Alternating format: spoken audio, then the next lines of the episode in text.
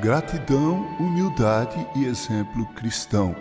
Eu peço a você que, por gentileza, leia o que Paulo escreveu a Timóteo na primeira carta, capítulo 1, verso 12 a 17. Paulo fala de si mesmo com prudência e revela uma consciência desprovida de qualquer ponta de orgulho. Henry Beecher escreveu: O orgulho mata o agradecimento, mas uma mente humilde é o solo donde brota naturalmente semente da gratidão. Gratidão. Honoré de Balzac escreveu: A gratidão é como aquele licor do Oriente que só se conserva em vasilhas de ouro. Mantém-se pura nas grandes almas e azeda nas pequenas. De fato, a gratidão é tão grande virtude que não pode ser contida em uma alma pequena.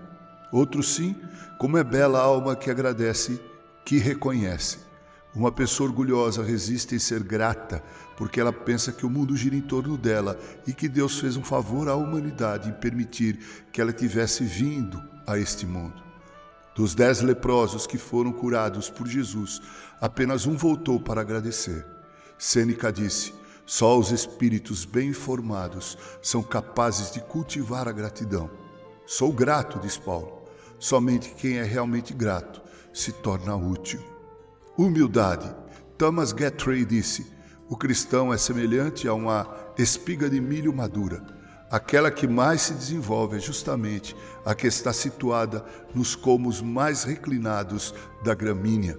A humildade é a porta que se mantém aberta por onde o aprendizado pode entrar sempre que for necessário. Santo Agostinho disse: Foi orgulho que transformou anjos em demônios, mas é a humildade que faz de homens anjos. Paulo disse dos pecadores: Eu sou o principal. Diz isso com notável humildade. Às vezes, raciocino: se Paulo era o principal de todos os pecadores, o que dizer de mim? Exemplo cristão. Paulo compreendeu que aquilo que Deus fizera com ele era exatamente para fazer dele um modelo, um exemplo do seu grande poder e também para ensinar que nem religiosidade, tradição ou mesmo apego à lei pode ser útil para justificar o pecador. Na conversão do apóstolo Paulo, fazendo dele um fariseu agora discípulo de Jesus, aprendemos essa lição.